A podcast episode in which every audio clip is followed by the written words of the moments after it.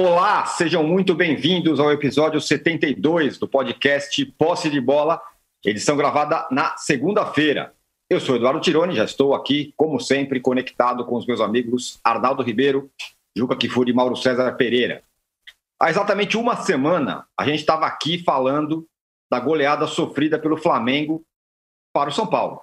E hoje vamos falar da goleada sofrida pelo Flamengo, dessa vez para o Galo. 4 a 0 inapelável, resultado que ameaça o Domenech e coloca o rubro-negro na crise. E quarta, tem jogo pela Copa do Brasil contra o São Paulo do Diniz. E tem mais crise na parte de cima da tabela. O líder Inter tropeçou no Curitiba e o Cudê pode sair. Isso mesmo. A vitória do Galo, o tropeço do Colorado, Flamengo e o São Paulo serão os temas desse nosso primeiro bloco. Além do Flamengo, outros cariocas também foram muito mal da rodada, todos eles. O Flu perdeu em casa do Grêmio, com direito à briga entre Renato e Fred. E além disso, Botafogo e Vasco estão na zona do rebaixamento. Para completar, o Vasco viveu um fim de semana de eleição caótico. Estes serão os temas do segundo bloco. E no terceiro bloco, vamos falar do Palmeiras, que engatou sua terceira vitória seguida e vai se aproximando do bloco de cima. Também vamos falar do Corinthians, que não empolga, mas também não assusta. Um recado importante: você que assiste a gravação do podcast pelo YouTube, não deixe de se inscrever no canal do All Sport. E você que escuta o podcast na sua plataforma predileta, não deixe de seguir o Posse de Bola. Bom dia, boa tarde, boa noite, senhores. Semana passada a gente falou aqui que o São Paulo tinha entrado na briga pelo título depois da goleada contra o Flamengo. Bom, o que, que falar então do Galo, que também goleou e que já era candidato? E o que falar do Inter, que empatou com o Curitiba? O Cudê pode sair. Que coisa, hein, Juca? Bom dia, boa tarde, boa noite, âncora. Mas eu estou estranhando muito a pauta do nosso posse de bola de hoje. Nós não vamos falar do Leicester? Vamos, você está com a camisa do Leicester para você poder falar também. Líder da Premier League? Pois é. Olha, mas depois do que aconteceu no Brasil. Futebol reativo. O, o, o Leicester, meu amigo. Ué, campeão de 16, partindo para o bi. Isso. Falando em bi, não vamos falar de Biden? Falaremos. Ok. Tá bom. Falemos então desses assuntos menores que você propõe. A, a, rodada foi morna. Olha, você me surpreendeu ah. com a informação de que o Cudê pode sair do Inter. Porque o Inter ontem foi evidentemente prejudicado pela arbitragem. A expulsão do Heitor é dessas coisas absolutamente inadmissíveis. É pior do que marcar pênalti na bola que bate no braço com o cara de costas. Porque é evidente que o Heitor não quis pisar no adversário. Aí o assoprador de apito vai para a tela, vê a cena e expulsa. É um negócio de maluco. Não era nem para ser chamado pelo VAR. É um negócio de maluco. E aí o Inter acabou, acabou uh, não sustentando, embora tenha feito 2 a 1 um, eu acho o trabalho do CUDE, continuo a achar o melhor trabalho feito neste campeonato brasileiro. Uhum. Talvez com a, tenha o, o Rogério Ceni como rival. Só que o Inter está na liderança do campeonato, sem ter um elenco brilhante, uh, jogando com o terceiro centroavante, como jogou ontem.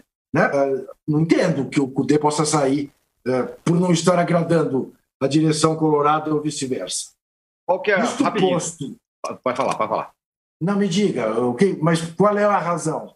Não, é que o Arnaldo está por dentro da, da crise do Inter, só para ele, só é. ele pontuar rapidamente. É, a questão, o D tem dois aspectos. É, um é, é a proposta que ele recebeu do Celta da Espanha, que acaba de demitir o seu treinador. Mas ele não sairia do Inter agora pela proposta não tivesse lá uma crise interna é, entre ele, Cudê e o executivo Rodrigo Caetano é, latente nas últimas semanas. E a questão é, a, a, comparando com os adversários, os pedidos do Cudê por reforço, sobretudo depois da nova lesão grave que o Inter sofreu, o Bosquilha, e o fato da diretoria não investir mais nessa temporada, segundo o Rodrigo Caetano. Então fica Uh, Rodrigo Caetano, depois da partida contra o Atlético Goianiense, classificação na Copa do Brasil, uh, falando que o técnico não tem que reclamar, que o elenco é esse mesmo, e o Cudê dizendo que o Inter não tem elenco para brigar nas três frentes e tudo mais. Uh, digamos que. Mas ele não, ele, não, ele não tem nem a voz, nem a voracidade da pedida do São Paulo por reforço. E ele mira muito o São Paulo, né? Porque o São Paulo consegue tudo no Atlético e ele está vendo, disputando com o Atlético, por exemplo, eh, o elenco dele definhar. E ontem, depois do empate, ele, depois da coletiva, Eduardo Cudê, colocou o cargo à disposição justamente na semana que recebe uma proposta do Celta. Então tá uma, tem uma querela interna ali. É, e eu concordo com o Juca, só para devolver para ele. O Cudê, para mim, faz o melhor trabalho dos, dos técnicos da Série A, pelo que tem e pelo que conseguiu até agora. Lá, e, a prova, e, a prova, disso foi o próprio jogo contra o Curitiba. Quer dizer, o, o, Colorado fica com 10, ele faz duas alterações e vai para cima do Curitiba em busca da vitória. Faz o 2 a 1 acabou tomando um gol, que aliás tem acontecido com frequência, tomar gols de bola, de bola aérea na defesa colorada. Agora, claro, a grande notícia de ontem né, é, foi essa catástrofe dos quatro cariocas que perderam dois entraram na zona do rebaixamento. O Fluminense caiu do G4 e o Flamengo tomou a esporada que tomou do Galo.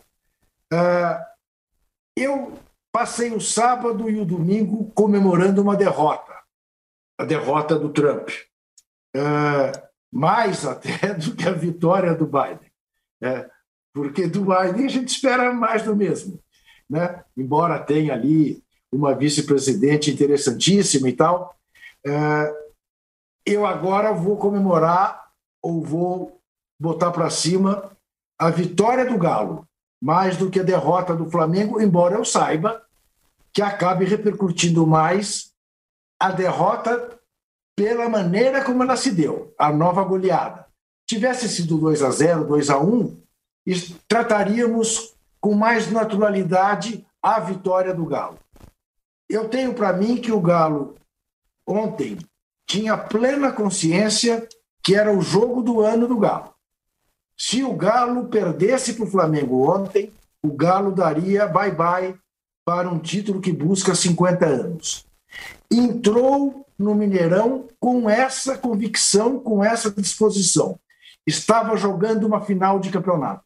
O Flamengo não. Quando o Flamengo acordou, estava 2 a 0. E aí fica muito difícil. Fica muito difícil virar. Não é nem possível dizer que o Flamengo tenha feito uma partida, curiosamente, como não fez contra o São Paulo, abaixo da crítica. Porque, embora o C não jogue, o Flamengo teve ainda no primeiro tempo, com o Natan, duas boas chances de gol. No começo, no segundo tempo, outras duas. Né? O, o, o Everton fez defesas absolutamente uh, uh, surpreendentes em duas cabeçadas do Pedro. Aí tem aquele gol que o, que o Bruno Henrique perde. Agora, é óbvio que o Flamengo tem um problema defensivo. E é óbvio que esse problema é do sistema defensivo do Flamengo. Não é o uh, uh, uh, quarto zagueiro, o zagueiro central, embora os dois laterais tenham jogado mal ontem, né? Acho que ontem meio que significa a volta do Hugo para a reserva, uhum. porque também fica meio claro que o Flamengo precisa, principalmente numa situação em que esteja perdendo como estava, de um goleiro mais experiente que ponha a defesa para pensar com mais frieza, né?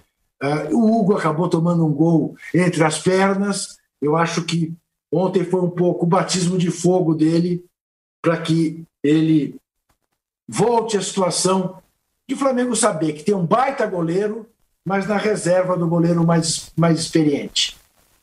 Mas, honestamente, é, se o Flamengo mandar o Domenech embora, é, confirmará a minha tese, desde que o Flamengo foi campeão de tudo, que essa direção do Flamengo é tão ruim quanto todas as outras, que na primeira crise meteria o pé pelas mãos. né, já tem feito isso, né, em todos os sentidos, inclusive na sua ânsia é, de censurar as pessoas. Né? Leio no blog do, do Mauro César que um sócio do Flamengo que se manifestou criticamente em relação à questão de como o Flamengo tratou a pandemia está sofrendo um processo de expulsão, porque criticou a, a instituição publicamente. Né? Isso dá a medida de quem é esse Landim, como é que funciona a cabeça desse Landim.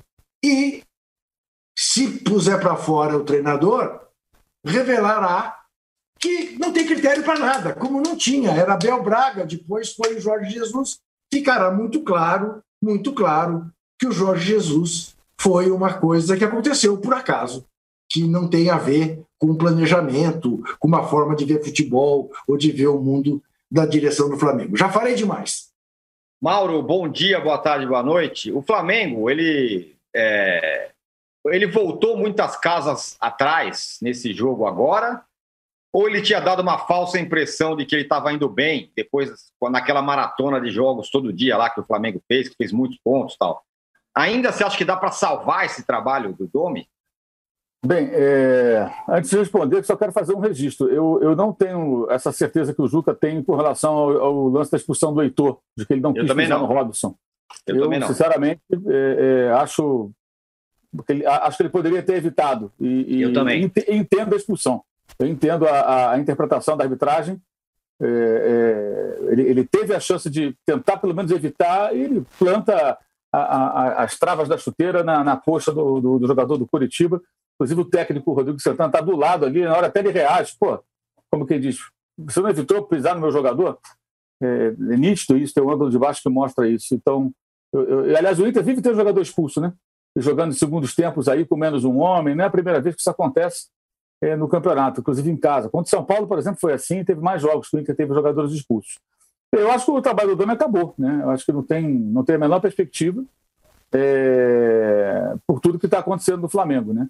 É, eu entendo da seguinte maneira, aliás, acho que ele foi vítima de uma perseguição de parte da imprensa, de parte da torcida, antes até dele mostrar do que ele era capaz ou se ele era incapaz. A grande dúvida sobre o Domenech sempre foi, é, ele é um cara que trabalha muito tempo com o Guardiola. Fala que ele não entende de futebol, é uma tolice. É claro que o cara entende de futebol. Agora, você pode entender de futebol, você pode entender de um determinado assunto e ser um péssimo professor. Você pode ser o maior especialista naquele tema, mas você não consegue, você não consegue transmitir os seus conhecimentos. Você pode conhecer muito futebol, mas não saber transmitir, não saber orientar um time, não saber lidar com o jogador, é, não fazer as melhores escolhas é, é, durante um jogo. Uma coisa está do lado de alguém que toma as decisões e você dá algumas ideias que vão ser aceitas por, por quem toma a decisão ou não. A outra é você ter que decidir. E há vários relatos de, de, de desgaste, inclusive, com o elenco, especialmente por conta é, de algumas posições do treinador. Ultimamente, ele tem sido muito infeliz nas coletivas. Né? Ontem, ele parecia um técnico brasileiro falando, né? desses técnicos brasileiros que dão desculpa por tudo. Né? Ah, estamos a um ponto do Inter. Peraí, você acabou de tomar de 4 a 0, 10 gols em uma semana, em três jogos. É, tem a segunda pior defesa do campeonato com o elenco mais caro. Você está falando que está um ponto atrás, quer dizer, tem o menor cabimento esse tipo de argumentação. Né? Para falar esse tipo de coisa, eu contrato um técnico brasileiro que ganha em reais, não ganha em euro. Muito mais fácil. E mais barato deve ser também, quem sabe. É, então, acho que ele, ele se perdeu por completo.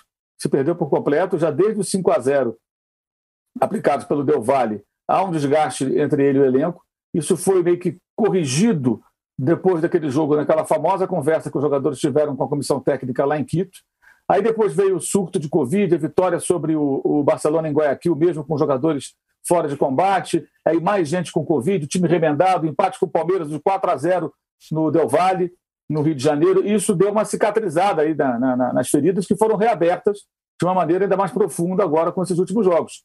Ontem o que ele fez, a vitória do Galo merece todos os elogios. E o, o Domi merece todas as críticas. É, ontem era um jogo em que o Atlético estava mais pressionado que o Flamengo, porque os dois vinham de derrotas por três gols de diferença, só que o Galo vinha numa sequência muito ruim, só tinha vencido o Goiás, empatando em casa com o Esporte, com o Fluminense, perdendo para o Bahia, perdendo para o Palmeiras. E essas duas derrotas, elas se desenharam no momento que o Atlético, nos segundos tempos, fez o quê? Ele ofereceu todo o campo para o contra-ataque, tanto o Bahia como o Palmeiras tiraram proveito. Então era óbvio que ontem a estratégia do Dome deveria ser o quê? Tirar o Atlético lá de trás. Ao ver a escalação, estava na cara. Três zagueiros, 3-4-3. né? Igor Rabelo, Hever e, e Júnior Alonso. O meio-campo eram os dois laterais, Arana e Guga, com os dois Alan, né? o Alan Franco e o Alan. Né? E na frente ele pôs dois caras rápidos, né? Savarino é, é, pela direita, o Keno pela esquerda e o, o, o Sacha como centroavante. Era colocar velocidade em cima dos laterais do Flamengo, que tem que apoiar o tempo todo, que jogam bem abertos no campo ofensivo. E o Flamengo foi para o campo ofensivo. Não estou dizendo que o Flamengo tinha que ficar retrancado igual o esporte, não. Mas não tinha cabimento nenhum o Flamengo se lançar e oferecer todo o campo como ofereceu. Aí bola no Savarino em cima do Felipe Luiz, né, e a falha do Gustavo Henrique, a escalação do Gustavo Henrique não tem explicação. Não tem explicação. Ele tem que ser preservado e não escalado. Não é para queimar um jogador. O Gustavo Henrique não é um mau jogador. Ele formou uma boa zaga no Santos. O cara não esqueceu como se joga, mas ele está numa fase ruim. A tendência é errar. O rapaz está sob pressão. Então era para o Gustavo Henrique ontem não jogar. E aí ele escalou o Gustavo Henrique e na primeira bola ele falha. É o gol do Sacha, né? E ficou, depois deram gol contra para ele, né? Mas enfim, aquela bola o zagueiro tem que chegar antes e rebater. Né? Ele nem foi uma jogada em que ele teve que vir num pique lá de trás. Ele estava junto com o centroavante, ele esticar o pernão dele e rebater aquela bola. Ele não conseguiu, uma falha técnica básica no primeiro lance do jogo em que ele foi acionado. Depois a falha do Isla, que eu acho que é uma consequência de um time que não treina a defesa, que não, não, não se prepara para se defender. E então, com, com todo esse, esse, esse combo, eu acho que ele não tem mais condição. Eu acho que não tem mais condição. Pode jogar quarta-feira com São Paulo, pode ganhar do São Paulo, amanhã vai perder e tal. Acho muito difícil novamente acontecer o que houve em Quito, de reunir os caras. Os jogadores não acreditam nele. Ponto. Isso é uma informação. Os jogadores não levam fé. E esse time é um time com jogadores muito competitivos, que acostumaram às vitórias ano passado e que querem continuar ganhando. Agora, se o técnico manda o time jogar, e ao contrário do que alguns dizem, ah, os jogadores fazem a maneira deles, eles não fazem a maneira deles. Os caras seguem o que o técnico manda fazer. Olha, vamos marcar no campo de ataque. Os caras vão marcar no campo de ataque. Vão fazer o quê? Vão fazer o que o técnico está mandando. A estratégia é essa. E, e, e, há relatos, inclusive hoje o Caio Mota do, do, do Globo Esporte até faz um texto falando sobre isso. E ele cita uma história que é interessante, que antes do jogo contra o Del Valle, o 5 a 0 os jogadores teriam argumentado com o técnico sobre a estratégia adotada. Mas tem que ser isso aqui? Temos que jogar assim, na altitude? Não, vai ser assim. E foi aquilo que nós vimos, especialmente no segundo tempo.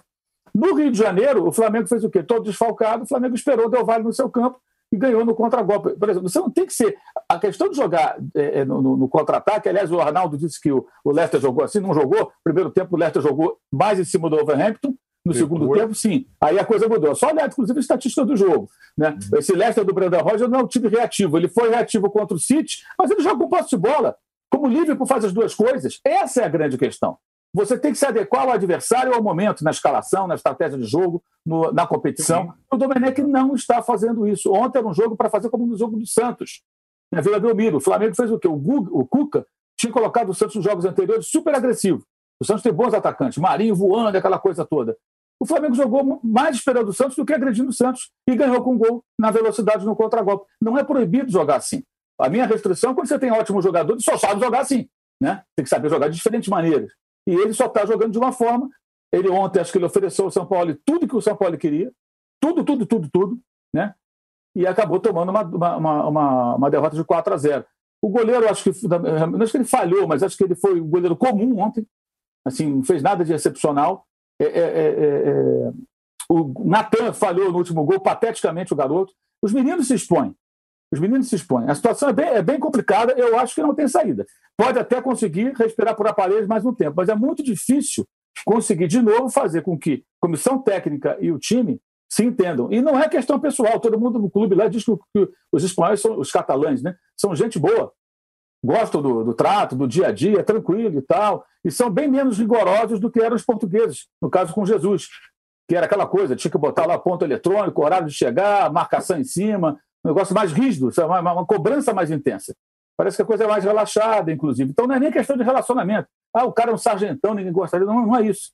É questão justamente o que ele tenta fazer, que não está funcionando, e agora criou uma situação que é bem difícil. E ali a gente sabe, as contratações não são definidas em comum. Não dá para falar a diretoria do Flamengo. O Abel foi contratado por uma ala, o, o Jorge Jesus por outra ala, digamos assim. Né? Ala política, dentro de um governo de coalizão, podemos assim definir. E agora, de novo, quem contratou foi quem contratou o Jorge Jesus. E foi uma tentativa que até agora se mostrou é, uma tentativa infeliz. Agora, a pergunta que tem que ser feita também é qual técnico o Flamengo poderia contratar naquele momento? Qual era o técnico disponível? Veja o caso do Corinthians, que fez uma aposta aparentemente certeira naquele que era, naquele momento, ano passado, o melhor técnico no Brasil. O Thiago fazia um ótimo trabalho no Atlético. O Corinthians foi buscar um técnico, parecia na mosca, e deu tudo errado. Isso eu acho que é tudo reflexo do quê? De, uma velha conversa que a gente tem aqui. O, o deserto de, de, de, opções em relação a treinadores brasileiros. Então você sai feito louco atrás de alguém. O técnico do Palmeiras não é uma aposta? Uhum. O Abel Ferreira, 41 anos, treinou o Braga B, o Braga e o Paok, que nem é o grande time do futebol grego. É uma aposta. Pode ser que essa aposta dê super certo, mas é um técnico ainda sem casca, sem experiência. Né? E o Carvalhal, que você não queria tentar, o Carlos Carvalhal, que ontem venceu o time do Jorge Jesus, né? o Braga derrotou o Benfica, esse não podia vir por questões pessoais, que era o alvo número um. Né? E quando foi conversado, ele por questões familiares, no meio da, da, no meio da pandemia, ainda teve isso. Naquele momento que o Domi foi, foi, foi contratado, era quando a pandemia estava muito mais é, é, assustadora no Brasil do que em qualquer outro lugar, né? ou na maioria dos lugares. E era mais difícil convencer. Então tem todo um cenário de uma contratação que foi, evidentemente, uma aposta, como todos esses técnicos estrangeiros serão. Poucos terão uma margem de acerto maior, porque os melhores treinadores não virão para cá, né? É, e que agora está se mostrando sem solução. Eu acho muito difícil colar, passar uma cola e juntar as peças dessa, dessa, dessa coisa que está totalmente estilhaçada, não está quebrada, está estilhaçada. O Mauro, você sabe que é um terror no Morumbi, né? Com a perspectiva que o Flamengo possa contratar Rogério Senna. Essa é a pergunta que eu vou fazer agora para Arnaldo Ribeiro. Arnaldo, o, o, o Mauro falou assim, agora, é, o trabalho do Domi, ele entende que o trabalho acabou, que não tem mais salvação. Acabou de falar aí que é, está tudo estilhaçado e ele é, é, quase impossível que consiga voltar ao rumo. E nessa conversa aí, é, o Rogério Ceni é um nome que dentro do Flamengo a galera gosta. Seria uma alternativa e tal. É, é o nome que começa a pipocar lá dentro. E tem a conversa dele que ele, na nova direção, voltará ao São Paulo. Como é que fica isso? Bom, é, eu acho que não surpreende que o nome do Rogério seja bem visto pelos lados da Gávea, assim como ele é bem visto pelos lados do Beira Rio, assim como ele é bem visto pelos lados da onde for, por conta justamente do que o Mauro escreveu do deserto de possibilidades entre os técnicos brasileiros. O Rogério sendo dentre os técnicos brasileiros é a melhor possibilidade, né? Então eu acho que nem embora embora temos que destacar também uh, o Rogério e o Fortaleza sentiram a eliminação na Copa do Brasil. Não só em termos de resultado, em termos de é, reação. O Rogério está nervoso, o Rogério não deu entrevista depois contra o Atlético Paranaense. Então, é que assim, a gente. O Fortaleza saiu um pouco do nosso foco, né? Desde a eliminação da Copa do Brasil, mas o Fortaleza oscilou, perdeu em casa, perdeu fora, está reclamando da arbitragem, tá? Então, assim, o Rogério é, eu acho que para dirigir um time como o Flamengo, com essas características todas específicas, talvez, talvez seja demais ainda para o Rogério. O São Paulo tem uma outra característica para ele. Ele conhece o São Paulo, é dele, entre aspas. Seria uma transição, digamos, mais, uh, mais provável. Só antes de entrar sobre essa possível volta do Rogério ao São Paulo em 2021, depois que acabar o campeonato. É, é, curioso que o São Paulo vai enfrentar o Flamengo e o Mauro falou da questão do Flamengo estilhaçado. Como o São Paulo conseguiu, nesses meios é, tempos até agora, colar com Super Bonder, sei lá o quê, os estilhaços da questão do Fernando Diniz, né? Que foram acho que três trabalhos, já três situações de inviabilidade. E, de uma forma ou de outra, colaram lá as pecinhas, sabe? Não sei se qual o tipo de cola, mas o, o fato é que eu acho que, diferentemente do Flamengo, existe uma coesão interna dessa diretoria que vai sair do São Paulo, né? É, fechado com, com, o Diniz é, é, incondicionalmente, afastaram o Lugano, que era a voz contrária, fecharam em torno dele e os principais líderes do elenco estão com o Diniz. O Volpe, sobretudo, e o Daniel Alves, sobretudo. Então tem essa diferença interna que às vezes conta muito no futebol, né? É, essa coesão mínima que o São Paulo tem agora. Mesmo com essa situação, é, eu posso dizer para você, Tirone, que, e para vocês, que os candidatos, são dois, à, à sucessão do Leco, eles já conversaram com o Rogério Ceni para 2021. Dizer que está alinhavado, fechado, assinado, contratado, como diria Raul Seixas, carimbado, é, eu, não, eu não digo para você, mas que tem uma conversa independentemente do resultado dessa temporada com o Fernando Diniz.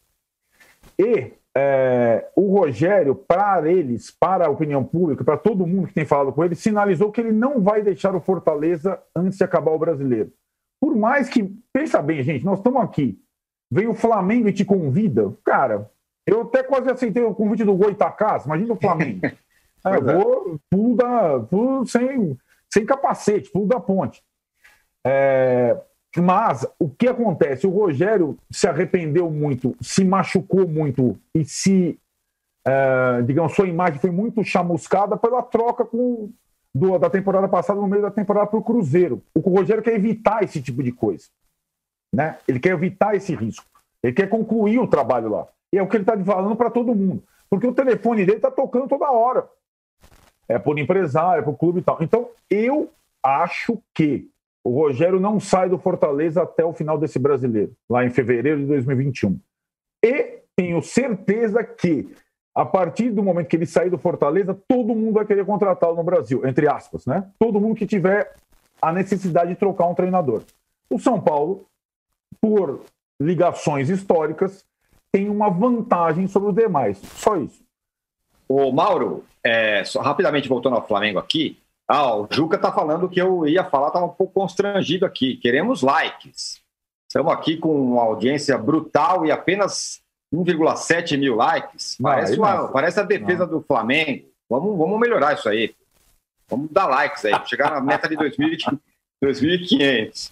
Ô Mauro, essa diretoria, ela assumiu, né, o Flamengo, rechaçando o tal do rótulo de banana que ficou marcado na diretoria anterior. Falou que é, falou em meritocracia e tudo mais, e que ia ter cobrança e que não sei o quê.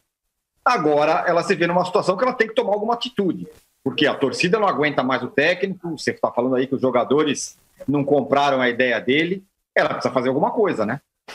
É, hoje é possível até que exista algum tipo de, de novidade. Quem, quem, vinha segurando mais as pontas para o Domi era o Marcos Braz, né? Que é futebol, que foi quem o contratou junto com o diretor executivo, que é o Bruno Spindler.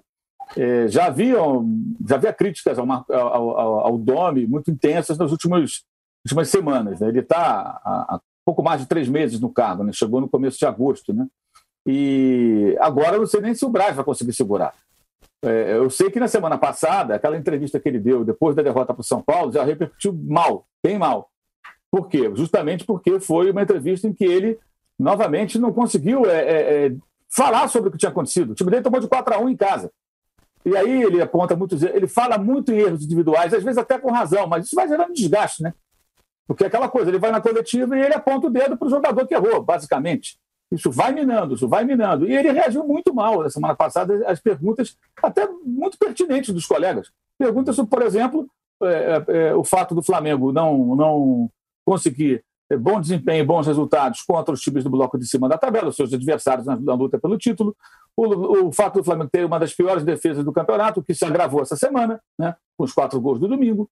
E ele, ah, não, aqui é assim, se venceu, não sei o quê, ficou tentando ser irônico e se perdeu mais ainda, porque ali não era nem momento para isso. Isso é, é, parece que assim, é coisa da cabeça dele, ele vai lá e fala, entendeu? Não é porque assim alguém vai lá. Não. Ano passado havia uma, uma, uma expectativa de todos nós de que o couro ia comer quando o Jesus fosse dar entrevista e eu visse algumas perguntas que de fato acontecem, bizarras, que são feitas nas coletivas aqui no Brasil. Isso não aconteceu. O Jesus até estava bem humorado. Ah, mas ele só ganhou. Não, ele teve os momentos de dificuldade. Emelec, Bahia, 4x4 com o Vasco. E mesmo assim a coisa correu numa boa, não teve grandes problemas do Jesus nas coletivas. Ô, ô Mauro, saiu Mauro, até, até, até, melhor do que se imaginava. Oi? Você não acha que também a campanha para a vereança do senhor Brás pode estar atrapalhando em termos de respaldo aos catalães que chegaram aí? Eu acho que não, Juca, sinceramente. Eu, eu, eu, não acho que a campanha dele atrapalhe, não. Se deve ou não fazer campanha, eu acho que o maior problema dessa questão de campanha é quando o cara vai se candidatar e, e, e, não, não revela que vai se candidatar. Né? Inclusive, no clube se fala até de uma da criação de, uma, de, um, de um item no, no, no estatuto para que quem ocupa cargo no clube não poder lançar candidato. Hoje se fala isso no Flamengo. Porque houve isso na outra eleição também, o presidente era candidato, agora o vice de futebol é candidato. Né? E isso acontece há muito tempo no Brasil inteiro. Né? Eu acho que não é pelo seguinte, acho que o problema não é a falta de respaldo. Quem está segurando ele ainda é quem o contratou. Quem ainda o sustenta ali, politicamente, é o Marcos Braz. Isso todo mundo lá dentro sabe. Só que é, é, o trabalho não está funcionando. Né? E os jogadores não confiam no cara mais, isso é muito claro. É, você vê a cara do Felipe Luiz ontem, ele saiu com aquela cara ali, na minha, no meu entendimento, não só porque ele sentiu uma lesão muscular, ele saiu até para não piorar a situação. É aquela cara como de, pô, peraí, o que, que nós estamos fazendo aqui? perder para o Atlético, como diria Abel Braga, é normal. ele falou isso. Mas perder de 4 a 0 não é normal. Sem, sem zoeira. É claro, se o Flamengo vai a Belo Horizonte, perde 2 a 1 4 a 3 3 a 2 faz um jogo, fala, não, aconteceu. Né? Tem que saber lidar com a derrota. Né? Não vai achar normal e achar ah, perdendo está tudo bem, mas tem que saber lidar. Só que aconteceu ontem foi muito grave. E é muito claro que erro, assim, os erros individuais ontem e coletivos são reflexos do trabalho de uma estratégia totalmente equivocada. Ontem o Flamengo foi quase que kamikaze. A única chance do jogo ter um outro rumo ontem era aquela bola no comecinho do Everton Ribeiro ter entrado. E o Flamengo fazer 1 a 0 e aí dar uma recuada e o Atlético entrar no, no parafuso. Mas o primeiro ataque do Atlético já saiu o gol primeiro ataque. Então, assim, o, o, o problema ali, acho que não é falta de respaldo, acho que o problema realmente é, é falta de entendimento do que é necessário fazer para que ele consiga é, dar sequência ao trabalho. E se ele continuar, vai ser por causa da multa. A multa de 2 milhões e 200 mil euros aproximadamente. Então, se ficar, vai ser por causa da multa. Agora, a grande discussão é: a multa é alta, é, e o prejuízo se o Flamengo ficar aí vagando pela tabela e perdendo jogos e sendo eliminado das competições de mata-mata? É muito maior do que 2 milhões de euros. Então, o que eu acho que vai acontecer? Eu acho que eles vão acabar demitindo o técnico. É só o palpite, com base em tudo que eu estou olhando aí. Se não for agora, vai ser daqui a pouco. Se, ganhar, se ele ficar ganhado de São Paulo, ele ganha um fôlego. Na linha do que o Arnaldo falou do Diniz, e vai sobrevivendo. Agora, ele vai conseguir juntar essas peças, vai conseguir convencer os jogadores, a não ser que ele mude radicalmente de postura e aconteça uma reviravolta improvável, que seria algo nessa linha, do cara de repente mudar até a forma como ele monta a equipe. Até porque quando ele foi contratado, o que foi conversado foi: o time tem uma forma de jogar. Não vai dar tempo de você fazer grandes mudanças. Não, a gente vai tentar manter. No segundo jogo ele mudou. Ali ele começou a queimar o próprio filme. Ele perdeu para o Atlético, aí foi jogar em Goiânia contra o Atlético Goianiense e já mudou completamente a forma do time jogar. Tomou de 3 a 0. Aí mais adiante, os 5 a 0 do Del Valle, os 4 a 1 do São Paulo os 4 a 0 do Atlético. Dizer, são, são quatro jogos com placares que, com o elenco que o Flamengo tem, são absurdos. Não tem, não tem explicação. Não tem aquela desculpa, ah, foi um acidente, hoje deu tudo errado. O Liverpool tomou de 7 do Aston Villa outro dia. Né? É um absurdo, claro, mas aconteceu uma vez. Não vai acontecer toda hora. Alguém acha que o time do clube vai ficar tomando tamancada de 5, de 6, de 7? Não vai. Se acontecer, eles vão falar, para tudo, o que está acontecendo? Tem algum problema. Porque isso não é normal. E é o caso, óbvio, do que está acontecendo no Flamengo. Então, eu acho que dificilmente ele fica. E que nesse momento eles devem estar fazendo várias contas. Talvez negociem uma situação com ele. Hoje deve ter alguma novidade. Agora, na hora que o Marcos Braz jogar a toalha, na tentativa de, de convencer os demais de, e os jogadores de que ainda dá com esse técnico, eu acho que aí acabou, porque ele não vai ter apoio de mais ninguém. Muito bem. Ô, Juca, bom, diante de toda essa loucura que está acontecendo, tem um jogo aí, quarta-feira, que é São Paulo, do Diniz, contra o Flamengo, por enquanto, do Domi. É... E aí, você, quem, que você. O São Paulo também não está na segurança total, mas você acha que ele entra com um favoritismo, vamos dizer assim, ou então com mais possibilidades nesse confronto? Eu acho que o Diniz, sendo inteligente como é, vai mais uma vez abdicar da, dos seus princípios elementares, hum. vai jogar fechado no Maracanã, hum. vai jogar por uma bola no Maracanã nunca fez. Com grande chance de ganhar do Flamengo. Com enorme chance de ganhar do Flamengo, dada a instabilidade que se vê no Flamengo e, assim, para quem está de longe, a eventual perda do vestiário por parte do dono. Então, eu acho que é um jogo cerebral, esse jogo da quarta-feira. Não é jogo para o São Paulo achar, vamos para cima que eles estão que eles estão uh, em situação desesperadora. Não. É, vamos tomar todos os cuidados, vamos deixar que eles venham e vamos matá-los numa bola. Que aí sim, se a gente sair na frente, eles desarvoram. Uh, que eu tenho e eu quero reforçar, porque eu acho que nós, e é natural que seja assim, mas que nós estamos falando mais da derrota do Flamengo do que da vitória do Galo, que o Galo ontem fez a partida que tinha de fazer e tinha plena consciência que teria de fazer. E aí teve até a felicidade do Keno voltar a fazer gol. A partida que o Savarino. O Savarino fez uma partida extraordinária ontem. Extraordinária. Ele participa de todos os gols do, do Atlético, praticamente, ou de três dos quatro gols. Né? Então, ah, o Felipe Luiz não estava numa boa tarde, não. O Vinha não estava numa boa tarde, não. Mas, uh, Vinha não, o, como é que ele chama, o espanhol? Meu Deus, bom, importa. O Isla. Uh, o fato é que o Galo fez uma partida exemplar do ponto de vista das suas necessidades. Acho que o São Paulo tem condições de fazer também na quarta-feira. Uh, agora, também é a tal história é, é o jogo da sobrevivência do Domi. Pode ser, se for com o elenco que o Flamengo tem, Gabigol de volta, quem sabe a volta do goleiro titular, é, Flamengo, com o talento que o Flamengo tem, pode acontecer o inverso. Tudo pode acontecer, inclusive nada. Né? Já, já se falava isso antes de andar para frente. Mas é um jogo interessantíssimo esse. Esse é um jogo imperdível da quarta-feira. Muito bem. É, só corroborando tudo que vocês disseram, acho que ontem a, a, vitória do Galo foi quando o cara consegue colocar a estratégia como an, é, antes, primeiro, do que a convicção pessoal do cara, né? Foi o que ele não fez na semana passada, quando tentou jogar para dentro do Palmeiras e tomou de 3 a 0 Uhum. E acho que, é, acho que essa é a questão, né, desses técnicos. Ele, Diniz, é, é, o Domi, que acham que a, a, concepção de futebol dele ela supera qualquer coisa.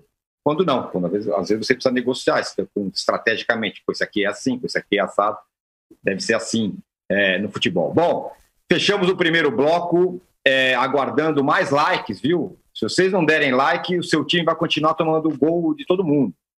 É, então, se vocês deem like para a gente, vamos chegar nos 4 mil e voltamos já já para falar do situação difícil dos cariocas. Botafogo e Vasco na zona de rebaixamento. Fluminense perdeu do Grêmio que está subindo. Voltamos já já.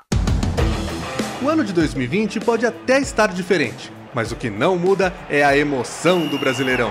É disputa para entrar no G4, briga para escapar do rebaixamento, polêmica com VAR, enfim é o maior campeonato do futebol nacional.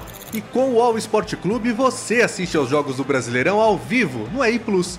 Acesse wall.com.br esporteclube e assine já. São planos a partir de R$19,90 por mês para assistir ao vivo ao melhor do futebol onde você estiver. Wall Sport Clube, assine já. Estamos de volta para o segundo bloco do episódio 72 do podcast Posse de Bola. E vamos falar agora dos outros cariocas. Todos tiveram uma rodada muito ruim nesse fim de semana. Ô Mauro, como se não bastasse é, essa eleição maluca do Vasco, tudo que aconteceu nesse fim de semana na sede do Vasco, com a eleição presidencial que ainda não tem é, ganhador, uma loucura total, o Vasco agora também se enterrou aí na zona do rebaixamento. Será que isso vai ter fim? Dá, dá um panorama aí dessa, dessa eleição do Vasco. Primeiro, o Cano reapareceu, né? completou 781 minutos sem marcar um gol, 781. É, o Vasco, nos últimos 10 jogos, tem sete derrotas, dois empates e uma vitória que foi na Sul-Americana sobre o Caracas. Né? O brasileiro são os nove jogos sem, sem vencer. Desde uma vitória sobre o Botafogo, 3 a 2 quando o Cano marcou seu último gol. Acabou o Ramonismo, acabaram os gols do Cano e o Vasco despencou. E fora, bem, já falamos, já, já, já deu entrada aí. O Vasco teve um sábado de terror, mais uma vez, na sua eleição. A eleição era dia 7, passou para dia 14, voltou para dia 7 para o meio de uma liminar. Aí o STF caçou a liminar já à noite, no sábado, aí para tudo, lacraram as urnas, de repente apagou a luz, o pessoal já tinha ido embora, aí resolveram contar os votos, contaram os votos, nem todo mundo estava lá, vale ou não vale. É, é, hoje, certamente, advogados já estão aí se movimentando, né? É, é, é um negócio maluco, gente, não tem como. Como é que, como é que isso pode funcionar, né? É, e agora o voto direto, então, não tem mais aquela coisa do, do colégio eleitoral. Oi? Ué, e nos Estados Unidos como que é a eleição? É, mas é uma grande, é uma grande disputa. Né? A eleição foi... americana e a eleição do Vasco. Foi a grande disputa. Assim, qual delas Isso, é mais é. confusa? sobre vários aspectos, né? Agora tem o, o cara perde não quer sair. Já tem Vascaíno com medo do Campelo, perdendo, não queria sair também, né? Tem, tem isso. É sério, o amigo meu Vascaíno falou comigo daqui a pouquinho, o Campelo não quer sair, ele perde, não quer sair, vou ficar aqui, pô. O outro não sai lá, por que eu vou sair? Então a situação do Vasco é uma situação bem delicada, acho que vale também para o torcedor do Vasco, para o torcedor de todos os demais times, para o torcedor se ligar. Ele pode se empolgar e se emocionar com um bom momento, surpreendente do seu time, mas não pode se iludir, porque é muito pior. O Vascaíno que se iludiu com o Ramonismo, com aquela conversa toda, com o Câmara, ele, ele, ele hoje está mais machucado ainda, porque ele vê que ele, ele sonhou com uma coisa que era impossível. Era óbvio que não ia acontecer, mas não precisava cair dessa maneira. E esse jogo com o Palmeiras, que jogo ruim, né? Aliás, Nossa, o Abel Ferreira não queria que o time dele atacasse, obviamente o Ricardo Sapito não queria, dois técnicos portugueses, os dois não queriam jogar, os dois times, e o Palmeiras com o time melhor. Mas o técnico, assim, não vai dar para usar o cebolismo toda hora. Né? E, o gol, e só teve um gol porque houve um pênalti tolo cometido no segundo tempo. E o Fernando Miguel, acho que poder, na defesa, ele poderia tentar, de repente, tocar para longe, tentou acho que encaixar a bola. Não entendi. É difícil falar de uma defesa de goleiro, de pênalti e criticar. Mas me pareceu que ele poderia ter tentado jogar a bola para longe. E que ele tentou abraçar a bola. Não sei, não sei se eu estou enganado. E aí ele soltou ali nos pés do Luiz Adriano, que chegou e fez o gol da vitória do Palmeiras. Acho até que se tivesse que ter um vencedor, o Palmeiras buscou mais a vitória do que o Vasco mas não na proporção da diferença dos elencos. Você vê os jogadores que iam entrando no time do Palmeiras, eu estava eu tava reparando isso, é. até escrevi isso no blog. Entra o jogador, eu falo, titular no Vasco. Entra outro, titular no Vasco. Mas é, claro. todos eles seriam titulares no Vasco. Claro. Então, essa diferença é muito grande. Então, acho que, lógico, é um segundo jogo do técnico, tudo não é aqui uma crítica, eu compreendo todo o contexto. Mas o que se espera dele, creio eu, é que ele faça também esse time jogar. Mas, te, mas teve estrela, vai, né, enfrentar, vai enfrentar muitos times que vão jogar fechados. Nem, nem todo mundo vai fazer como fez o Bragantino, né, contra o Cebola, né, o, o Andrei, e fez o próprio Atlético do São Paulo, quando ofereceu todo, tudo aquilo que era interessante nos segundos tempos, especialmente quando os jogos. No, no caso do Bragantino já foi no primeiro tempo, que o Barbieri é, soltou o Bragantino e já tomou os gols da derrota. E depois, no segundo tempo, o jogo com, contra o Atlético Mineiro. É, mas é claro que é um começo, ele vai ter condições aí, algum tempinho mínimo para tentar mudar esse cenário. O Botafogo acho que foi muito prejudicado ontem, porque dentro dessa recomendação, que se a bola bate na perna do jogador e depois resvala no braço, não é pênalti? Não, pênalti não. É pênalti, né? se, se, a recomendação é essa, e assim, a bola estava subindo, não é que ela ia entrar no, no, no gol e, e, e bater no braço do Benevenuto. Era uma situação outra ali. E aí o Mano Menezes ontem, porque eu saiba, ele não reclamou. Alguém viu alguma reclamação do Mano? Eu não, não vi nenhum. Não reclamou. Não vi. É, é, eu fico feliz de ver assim, como ele ficou compreensivo agora com as marcações da arbitragem. Depois de toda aquela reação agressiva no Maracanã, o Mano Menezes agora ele entende a marcação do árbitro. Ele é. compreende. Né? E o Ramon, Ramon Dias, como diria o Tirone, Tirone não fala Ramon Dias, o, o, o, o Júlio. Ele fala Ramon Dias. O V, o Muti, o árbitro, maluco. Só ele consegue falar Ramon Dias. Não, não, disso. E, e, o Ramon Dias, ele, ele chega essa semana e deve estrear contra o Red Bull Bragantino semana que vem, para tentar mudar o cenário do Botafogo. E o Fluminense jogou mal, né? O Grêmio mistão, cheio de reservas, show, jogou melhor e venceu no Maracanã, quebrou uma série de oito jogos do Fluminense, que também não é um time para brigar pelo título. A posição é muito boa, é possível continuar ali perto, ali, escoltando os líderes, agora entrar na briga os outros vão ter que errar muito para o Fluminense entrar na briga ali e brigar. E tivemos a pataquada da discussão do Renato com o Fred, né? Que coisa constrangedora ali. É, pá, exatamente. que, é, sabe o que eu achei ridículo aquilo ali? Uma coisa é a discussão do jogo. Discussão do jogo eu entendo, respeito, acho que tem até que ter mesmo. É do jogo. Agora, aquilo para mim é discussão de ego, gente. É câmera ligada e os dois egos se chocando, sabe? Você que é bonitão, não, bonitão, né? Você que é o tal, o tal. Ah, pelo amor, que coisa mais tola. Dois homens. Realmente. Um cara com quase 40 anos, outro com quase 60, cada um tempo. Dois, duas, e duas figuras Agora, né, falando... caras importantes. Fala. Eu, eu, não, eu queria comentar só do VAR o seguinte, né? Porque realmente nós esculhambamos com tudo aqui. O pênalti contra o Botafogo certamente não foi pênalti. O gol do São Paulo, nós nunca vamos saber se a bola entrou ou não, porque o VAR não é capaz de nos dizer se a bola entrou ou não. Né? Tá um pouco demais, né? Tá um pouco demais. Daí o outro marca o pênalti com o cara de costas e a bola bate no braço. É realmente o Brasil não nasceu para tratar com a tecnologia. Vamos ficar no 3G, nem no 5. Pois é. é a gente já tinha tanta coisa no fim de semana que a gente nem falou desse, desse gol foi, não foi do, do, do Vasco, mas do, do, São Paulo, mas é isso, né? Não dá para nem para saber. Eu até acho que não foi, mas é impossível é, saber. Agora, o Arnaldo, o Mauro falou assim sobre o Fluminense não brigar pelo título. É, um jogo como o de ontem, que você vai lá e perde em casa o time que não era o titular do Grêmio, embora seja o Grêmio, é, talvez dê a medida de um, de um teto ali, né? Que o Fluminense é, pode chegar. Sim, acho que ficou é, evidente, né? E é, a contrapartida é o Grêmio fazer mais três pontos com um time alternativo no brasileiro. Então, o Grêmio, mesmo sem se interessar tanto, aquela coisa toda, goleiro reserva, zaga reserva, etc. e tal, ganhou do Atlético Paranaense em Curitiba, ganhou do Fluminense no Maracanã. E fez seis pontos e deu uma aproximada. Levando em consideração que o Grêmio vai pegar o Cuiabá, é, pela Copa do Brasil. Tem uma chave na Libertadores complicada, mas também a primeira eliminatória é acessível.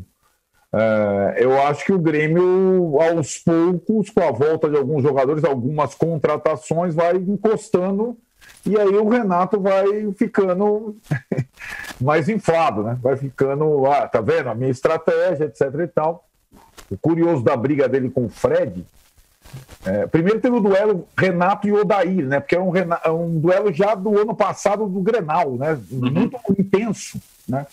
E, e, foi um duelo estratégico de novo. O Renato levou a melhor. É, e não foi um Grenal, mas foi uma vitória sobre o Odair. É, tá 5 tá cinco a 2 para ele. É, então, tem um pouco isso, né, Juca?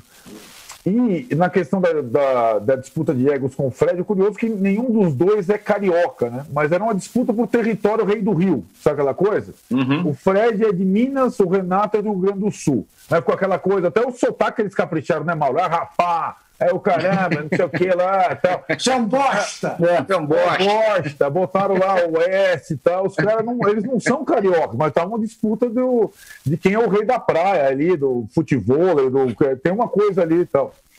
É, e de fato é, foi, foi meio bizarro. É verdade que na entrevista coletiva depois o Renato, inflado com a vitória, falou ah, que é coisa do futebol, que permanece amizade com o Fred e tal, tal. Mas eu acho desse, por exemplo, eu acho o Grêmio, mesmo em frente tripla, com mais condições de encostar no topo da tabela desse campeonato embolado do que o Fluminense do Odair, você entendeu? Ah, claro. Uhum. Mesmo com uhum. frente única. Nós vamos falar do Corinthians depois. Tem o, o Atlético frente única no brasileiro com potencial de ganhar o título. O Grêmio, o Grêmio não, o Fluminense com frente única no brasileiro, capaz de chegar ali, brigar pela G6, sei lá o que, que ia acontecer lá. E o Corinthians, não sei o que o Juca vai achar, mas a gente vai falar no terceiro bloco. Mas eu acho que o Grêmio, é, agora aos poucos, teve, só para finalizar, teve um episódio do meio de semana que tem essa do Renato, o Renato com o Maicon, capitão do time dele, é, que jogou a bola para fora, mentira que você não quer, não está satisfeito.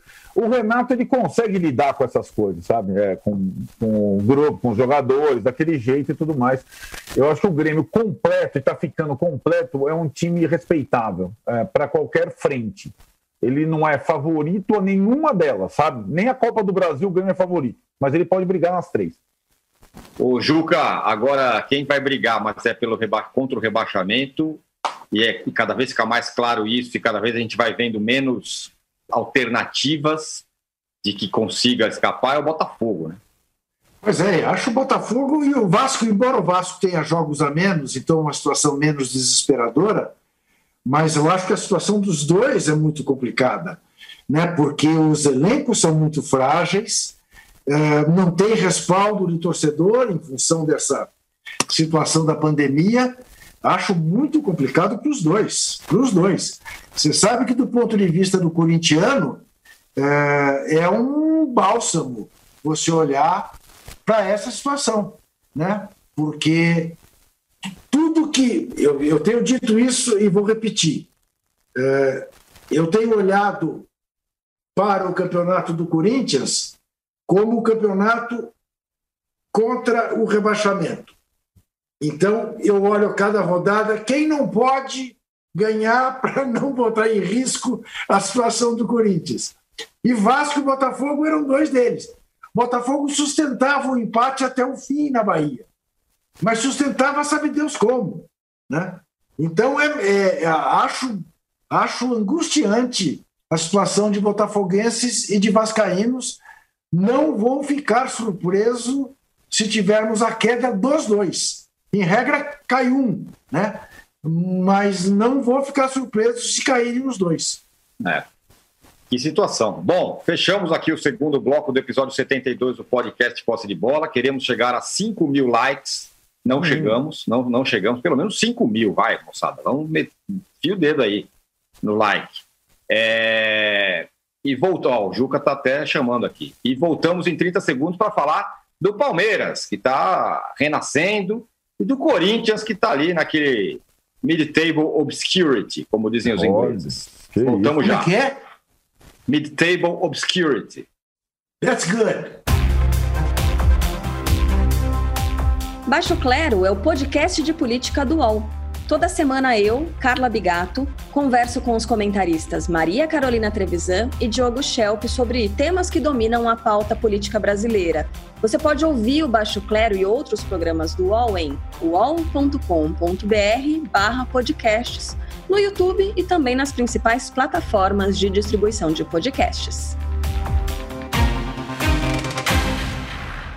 Estamos de volta para o terceiro bloco do episódio 72 do podcast Posse de Bola. O Arnaldo, se os São Paulinos e os rubro-negros estão aí todo, todo, todo jogo reclamando que o sistema defensivo não funciona, que está uma droga, que desse jeito não vai para lugar nenhum, isso não acontece com o Palmeiras, que pelo menos defensivamente é muito forte. Fez um jogo aí contra o Vasco, um jogo é, burocrático, é verdade, mas ganhou de 1 a 0.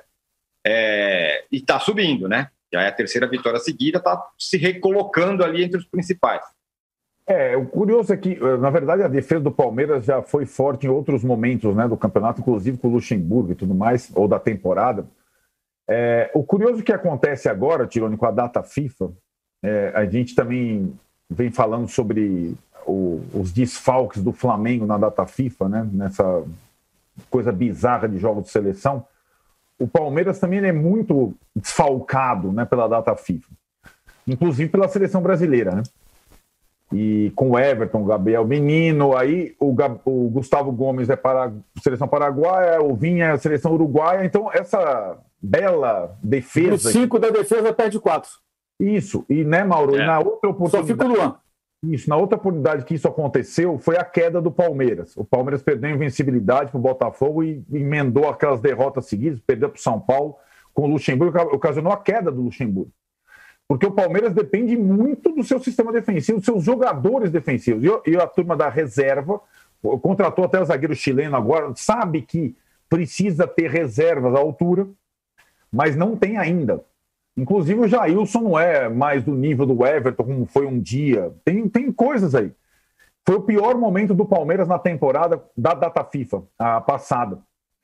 E acho que tem esse desafio pela frente, de sem e acho que, sobretudo, o Gustavo Gomes e o Vinha, são dos melhores do campeonato, tanto zagueiro como lateral esquerdo. O Palmeiras sente demais, sentiu da outra vez, vamos ver como vai ser agora. Tem a favor do Palmeiras a questão da. Eu falei do Grêmio, é parecida a situação, né? Os cruzamentos no mata-mata são favoráveis, eles dão sorte na bolinha. O Palmeiras, nossa senhora, tem uma coisa nossa, na bolinha lá que eu não sei o que é. O caminho da Libertadores até a semifinal é bem tranquilo. E o caminho na Copa do Brasil, levando em consideração que o Inter está jogando a Copa do Brasil com o time reserva e tem toda essa confusão, também é bem, bem acessível até a final, se o Palmeiras, né? E no Campeonato Brasileiro perdeu muito ponto, mas ainda está próximo desse bolo. É, o que acontece também, além do técnico novo, recém-chegado, dos desfalques da data FIFA, são as lesões, né? Então, digamos que o, que o Abel, o Portugal, deu um pouco de azar. O Wesley, que vinha sendo um dos melhores jogadores, teve que passar por cirurgia, já não joga mais essa temporada. O Felipe Melo saiu com uma lesão no tornozelo ontem, até foi impressionante, né? O lance que saiu carregado pelos próprios companheiros, vinha jogando bem no meio de campo, não sei quanto tempo fica fora. E o Luiz Adriano sentiu também uma lesão muscular. Então você pega os desfalques da data FIFA, essas lesões, mesmo com um elenco bom, etc e tal, vai ser um desafio para o Portugal aí. Não adianta ele replicar o Cebola, porque o time que o Cebola conseguiu é, reproduzir em partidas seguidas já não vai ser possível nessa situação. De qualquer forma, eu acho que o Palmeiras tem perspectiva, sobretudo nas Copas, pelos cruzamentos e pela característica, justamente como você falou, Tironi, do sistema defensivo da equipe. É, agora, Mauro, é, o técnico português, que evidentemente não conhece profundamente é, o futebol brasileiro e o Palmeiras, chega e já perde 200 caras de uma vez, é, já fica com uma, um começo de trabalho que, que vai, vai ter que remar forte. Né? É, é, eu acho que assim, tem um ponto que eu acho que é importante, é, até por uma questão de justiça, né? É, quando um técnico vem trabalhar no Brasil, ele sabe onde ele está se metendo, né? É. Ele sabe onde ele está se metendo. Ele tem que saber. Não dá para o cara uhum. chegar, ah, não sabia que aqui era é. assim, não. Tem que saber. Tem que estudar antes, se informar.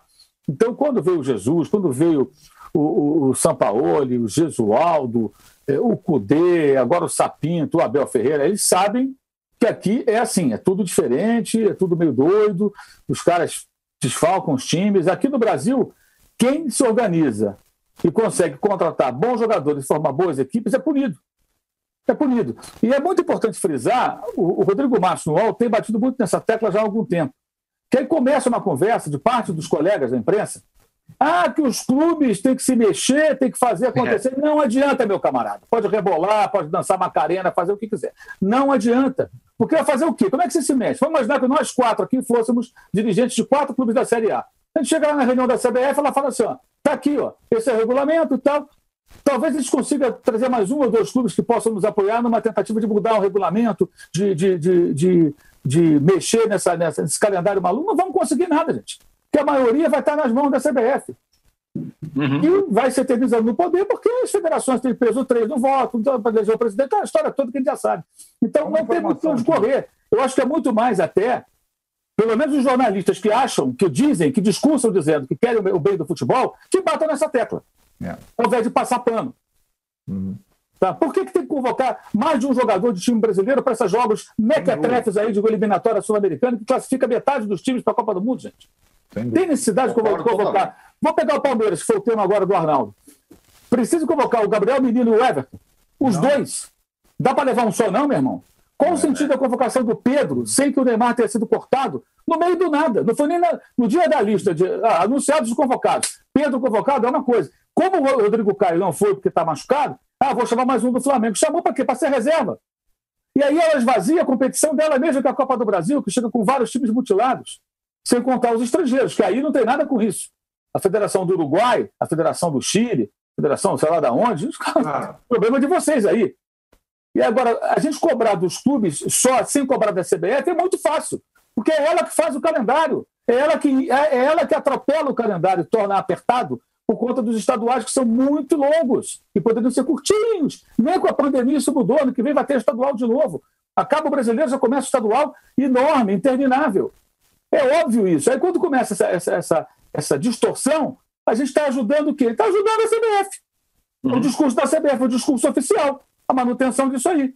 Ah, os clubes têm que se mexer, não tem muito, sem contar que o, o clube se mexe e fica inseguro, porque ele fica isolado. Claro. Então, assim, eu até entendo, eu, fico, eu me coloco muito na, na, situação de um cartola desse. Se eu fosse o presidente de um clube grande do Brasil, eu quisesse tomar uma atitude, o que, que eu posso fazer? Aí eu consigo convencer o Juca, o Arnaldo o Tirone. Beleza, somos quatro digamos, fosse quatro clubes grandes, fosse os quatro, é, Flamengo, Corinthians, São Paulo, Palmeiras e Vasco. Pega os cinco de mais torcida. Não conseguem mudar nada. Uhum. Se chegarem lá para peitar os outros 15, mais as federações, mais... não conseguem mudar, gente. Uhum. Vão continuar convocando. E tem mais. Até teve uma entrevista do Marcos Braz, que eu vi em algum lugar, lá em Belo Horizonte, quando o Flamengo chegou. O repórter perguntou para ele: Ah, e se o Flamengo não liberasse o Pedro? Ele falou: Se eu não libero o Pedro, eu não posso nem escalar o Pedro ele fica sem condição de jogo se ele for convocado e não se apresentar. Isso, sim, o atleta não tem nem condição de jogo, ele é um jogador irregular, como se fosse um atleta suspenso. Né? Você uhum. perderia os pontos, seria punido. Ou seja, é uma, é uma relação, e essa relação, isso não é um problema do Brasil, isso é um problema do mundo. Eu acho impressionante como os grandes clubes da Europa se submetem a isso. Você pega uma Premier League com os clubes perdendo então, receita, é uma... perdendo receita. Eles estão perdendo dinheiro pra caramba. Você imagina, cada, o Arsenal tem o ingresso mais caro da Premier League, em Libra. Uma Libra é quase 7 reais, né? 6 e cacetada. É, o, o, estádio vazio ali é muita. O Tottenham construiu um estádio sensacional.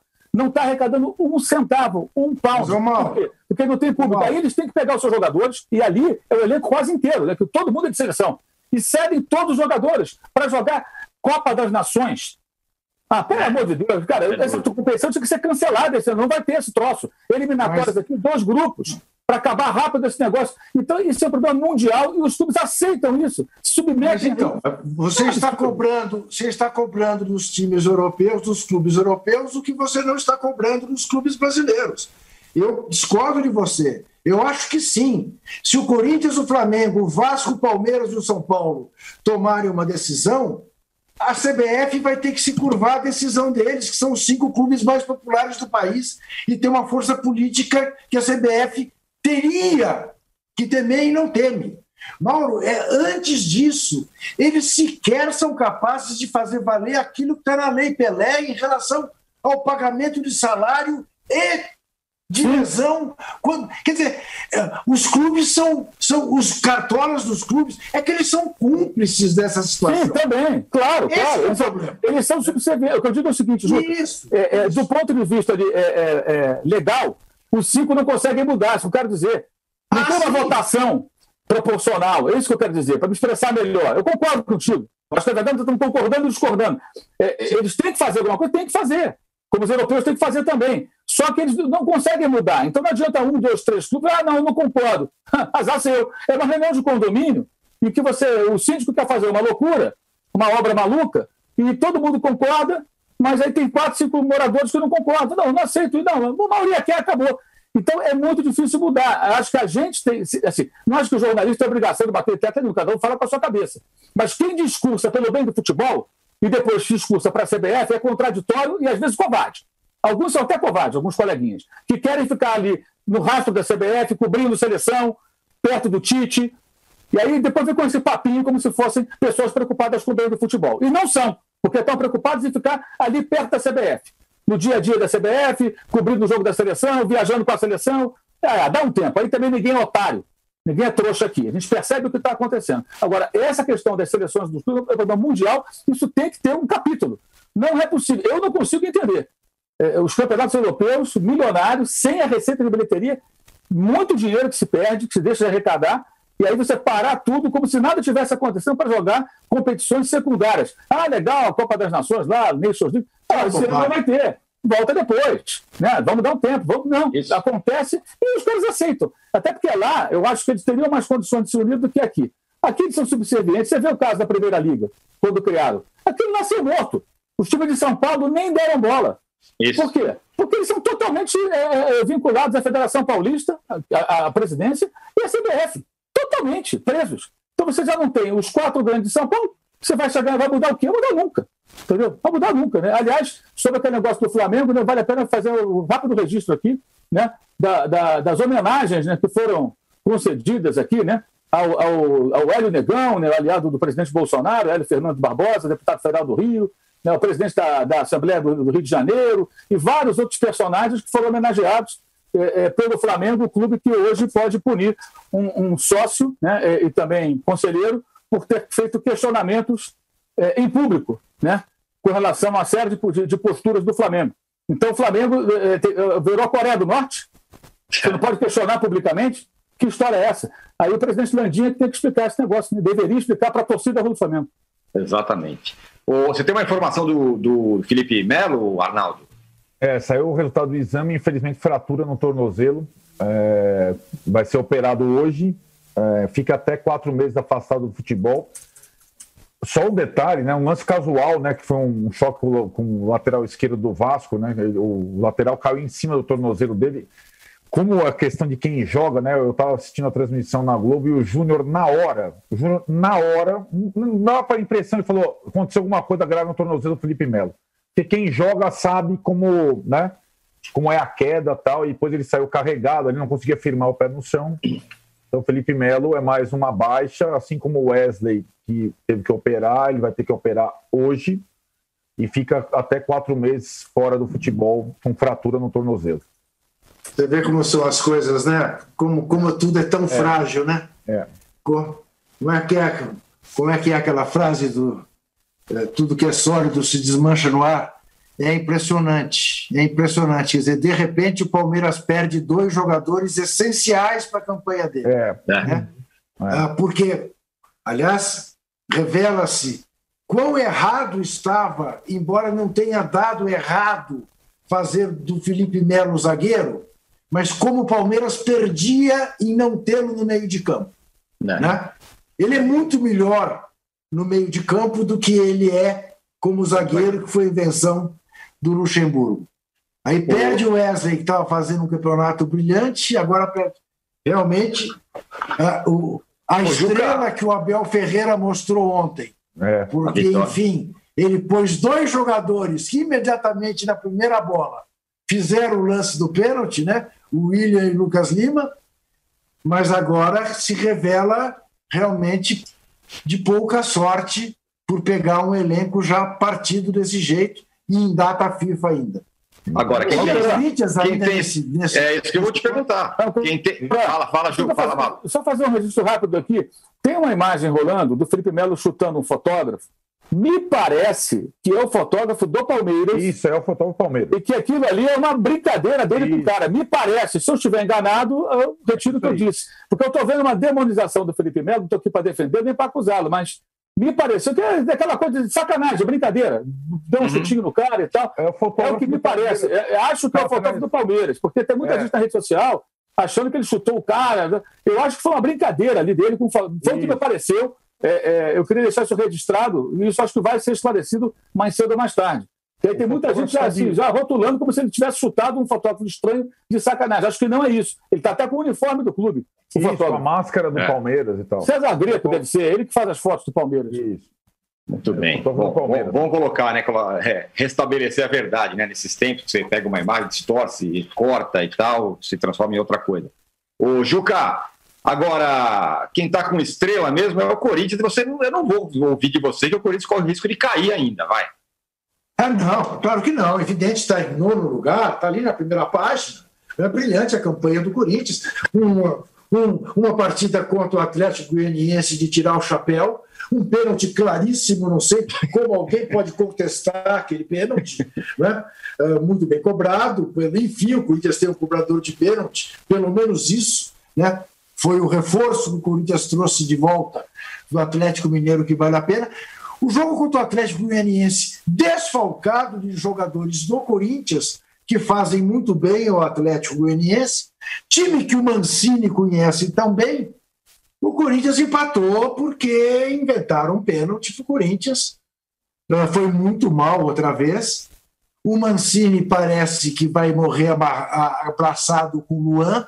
Eu até ontem escrevi sobre isso. Sabe que eu gostaria muito de ver um time de futebol de salão que tivesse o Luan, o Pato, o Ganso e o Lucas Lima. Aí fica difícil. aí fica realmente. O que, que, você acha? Aí, de é. fato. Né? É, realmente difícil. Deus me livre, o tal do Luan, rapaz, que coisa, porque passa de qualquer limite. Ele é incapaz de matar uma bola, incapaz de acertar um passe. É uma coisa impressionante. E jogou o jogo inteiro. Corinthians, ah, você olha aí na sua tabela, Hum. A quantos pontos o Corinthians está do primeiro dos últimos? Seis pontos.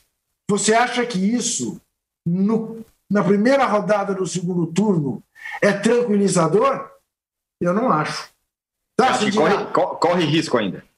É evidente que corre risco. Né? Agora, terá o jogo. Eu ontem ouvi o começo do programa de vocês com o, o, o, o Tebet. É. É, e ele diz assim: perguntou para vocês dois: qual é o próximo jogo do Atlético Mineiro?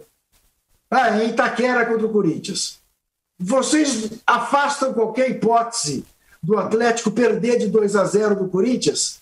E vocês dois não afastaram também a, a ciclotimia do Atlético. Pois eu vou lhe dizer uma coisa: eu corto o meu braço se o Corinthians ganhar de 2 a 0 do Atlético.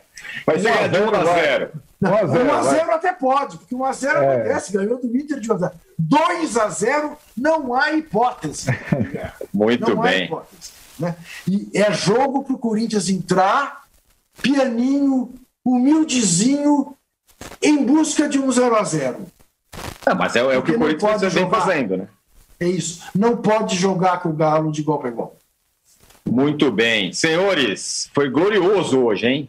Um grande episódio do Posse de Bola 72. Muitas, muitos debates, foi muito legal, muito rico. E os, e a gente... os likes, likes, quanto? 5 mil likes. De likes a gente não ficou tão bem, mas tudo bem, tá valendo. A audiência foi excelente mais uma vez. E a gente volta na sexta-feira. O Juca já está no tchau com o boneco do doutor Sócrates. Oi! Reunião da diretoria do Inter desde sete e meia da manhã é. para definir a situação do CUDE. Hum. A formação do pessoal da Rádio Guaíba, do Cristiano Oliveira. CUDE pediu demissão após um desentendimento com o Rodrigo Caetano no vestiário. É. Quer sair e o trave é a multa. A multa acima de 12 milhões de reais. O contrato tem um dispositivo quando virar o ano, ou seja, começo de 2021, ela cai para dois meses de salário. Proposta do é, Celta na mesa. Deveremos ter novidades hoje aí, o Celta paga a multa, né? É. Rapaz, o Benfica vamos... pagou a multa do Jorge Jesus. E lá vamos nós. nós Esse negócio de multa não adianta. É, é, pode botar a multa que for. O clube europeu, quando quiser levar, paga a multa. É. O cara verdade. tem lá em euro, cara, multiplica por seis, é muito mais barato para eles. Vão, vão pagar a multa, vão levar o técnico. Como quem contrata um jogador, ele dá achar barato. Repetirei minha frase: tudo que é sólido se desmancha no ar. é o que faltava para o Colorado. A campanha surpreendente. Abraço, valeu. Chega ao fim esse episódio do Posse de Bola. Lembrando que você também pode conferir mais opiniões e análises nos blogs dos comentaristas do UOL. Posse de Bola tem pauta e produção de Arnaldo Ribeiro e Eduardo Tironi. Edição de áudio de Amer Menegassi e coordenação de Diogo Pinheiro.